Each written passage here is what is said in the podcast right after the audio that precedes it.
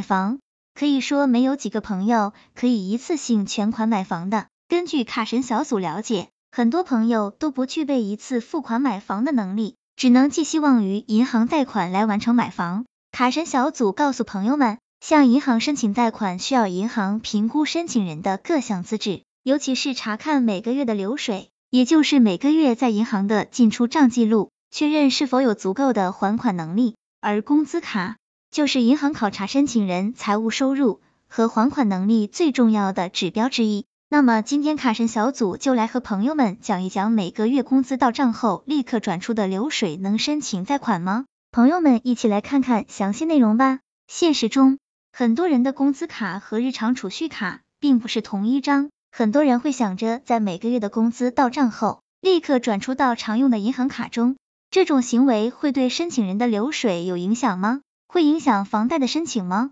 那么卡神小组和朋友们来具体来分析一下，当工资是由银行代发，或者是内部合规发放，会在流水中明确标明工资以及公司名，这种财务收入不论是否转出，其实都不会有什么影响，这是个人财务收入的证明。当工资是银行私人转账，通过微信或支付宝等渠道，其实这种当天工资到账。但是立刻转出的行为没有额外的说明，只有简单的转账记录，是很难证明这是财务收入，只能将其当作是生活流水。申请房贷时需要计算日均或者月均流水，这种行为很容易增加月均流水，进而被银行认定为支出较大、还款能力被质疑等。因此，即便月入过万、收入可观，这种操作很容易被银行判定为资金周转困难。对申请房贷是很不利的。虽然现在很多平台提供了流水证明服务，但是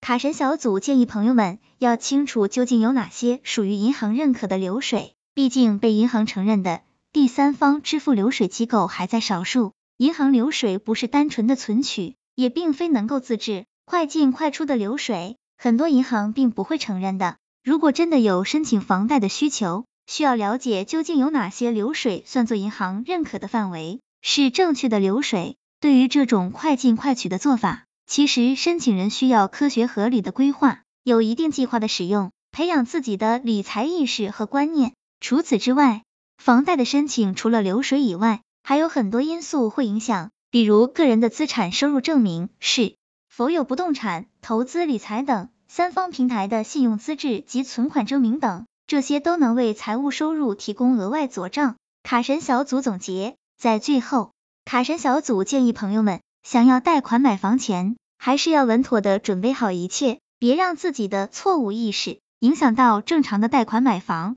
毕竟，买房是人生一件大事，朋友们说是不是？希望这个资料对朋友们有所帮助。